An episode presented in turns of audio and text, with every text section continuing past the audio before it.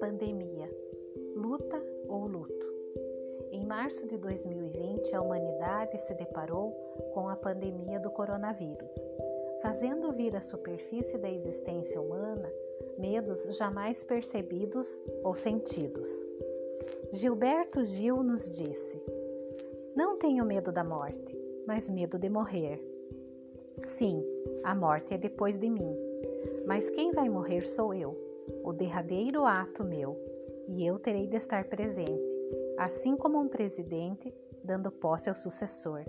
Terei que morrer vivendo, sabendo que já me vou. Após o falecimento de uma pessoa querida, muitas vezes surgem os questionamentos sobre os porquês. Culpa. Esse sentimento que nos acompanha desde pequenos, principalmente quando estamos em uma família que usa os estados emocionais para resolver algo. Por exemplo, o pai vai ficar muito triste se o filho não fizer o que ele pediu. Deus não gosta disso. Ele vai ficar triste. E assim por diante. Crescemos com dificuldades em magoar alguém com os nossos possíveis erros. Nos sentimos muitas vezes culpados, por exemplo, devido à pressão da sociedade por um padrão de beleza. Quando nas festas de fim de ano abusamos das guloseimas e nos sentimos culpados por essa atitude ou porque ganhamos uns quilos a mais.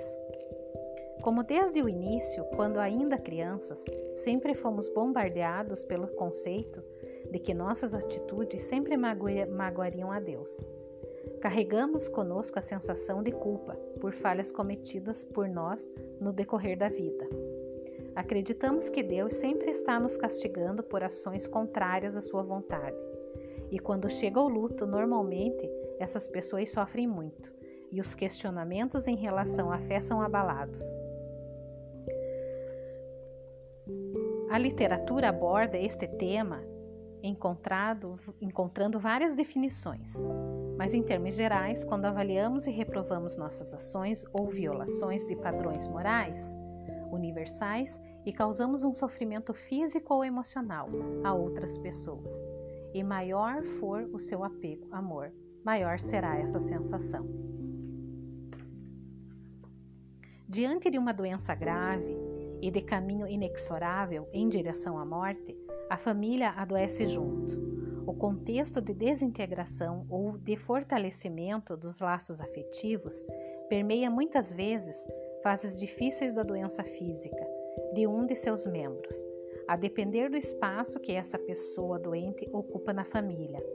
Temos momentos de grande fragilidade de todos que estão ligados por laços afetivos, bons ou ruins, fáceis ou difíceis, de amor ou de tolerância e até mesmo de ódio.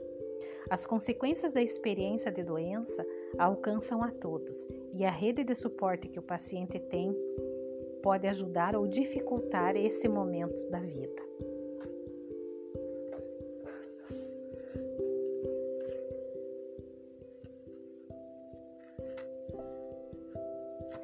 Embora os avanços científicos na medicina tenham sequestrado a morte para dentro do hospital, como um evento proibido, ela precisa ser desenvolvida para a humanidade.